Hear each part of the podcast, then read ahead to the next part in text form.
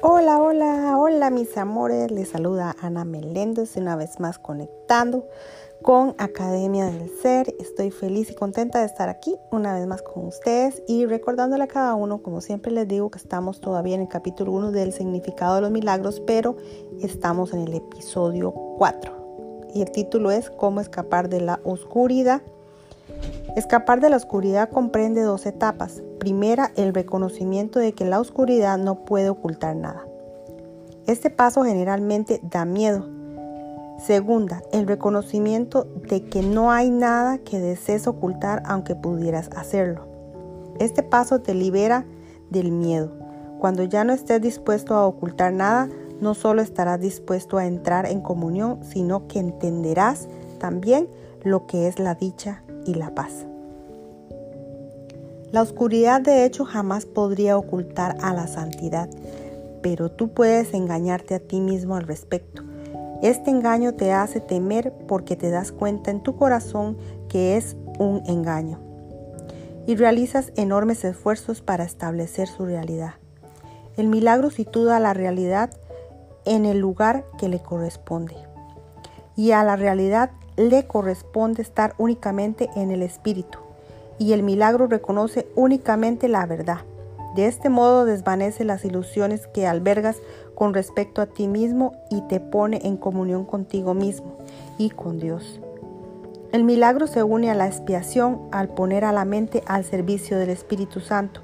Así se establece la verdad, la verdadera función de la mente y se corrigen sus errores que son simplemente carencias de amor.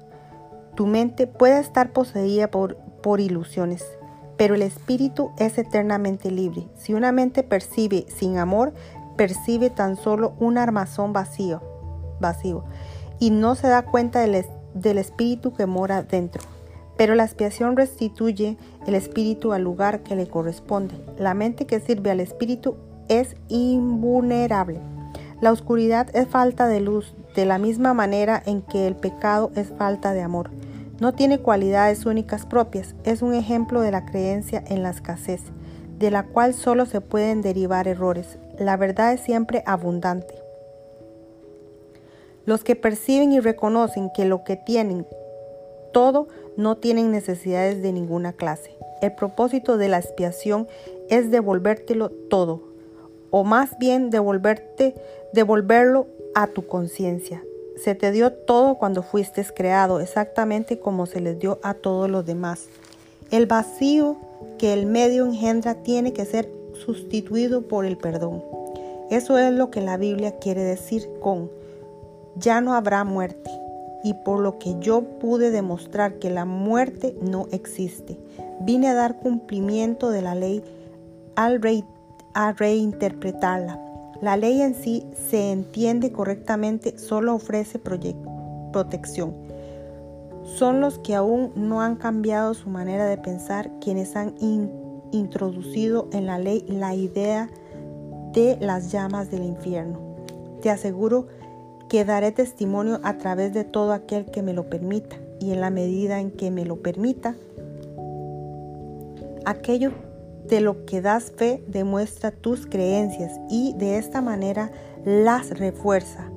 Aquellos que dan testimonio de mí están expresando por medio de los milagros que obran que han dejado de creer en la carencia en favor de la abundancia que han aprendido y les pertenece.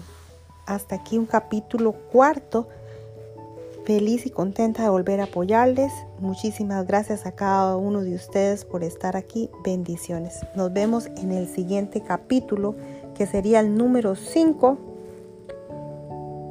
Y el título es Plenitud y Espíritu. Entonces los veo en el próximo episodio 5. Bendiciones a todos. Gracias, gracias, gracias.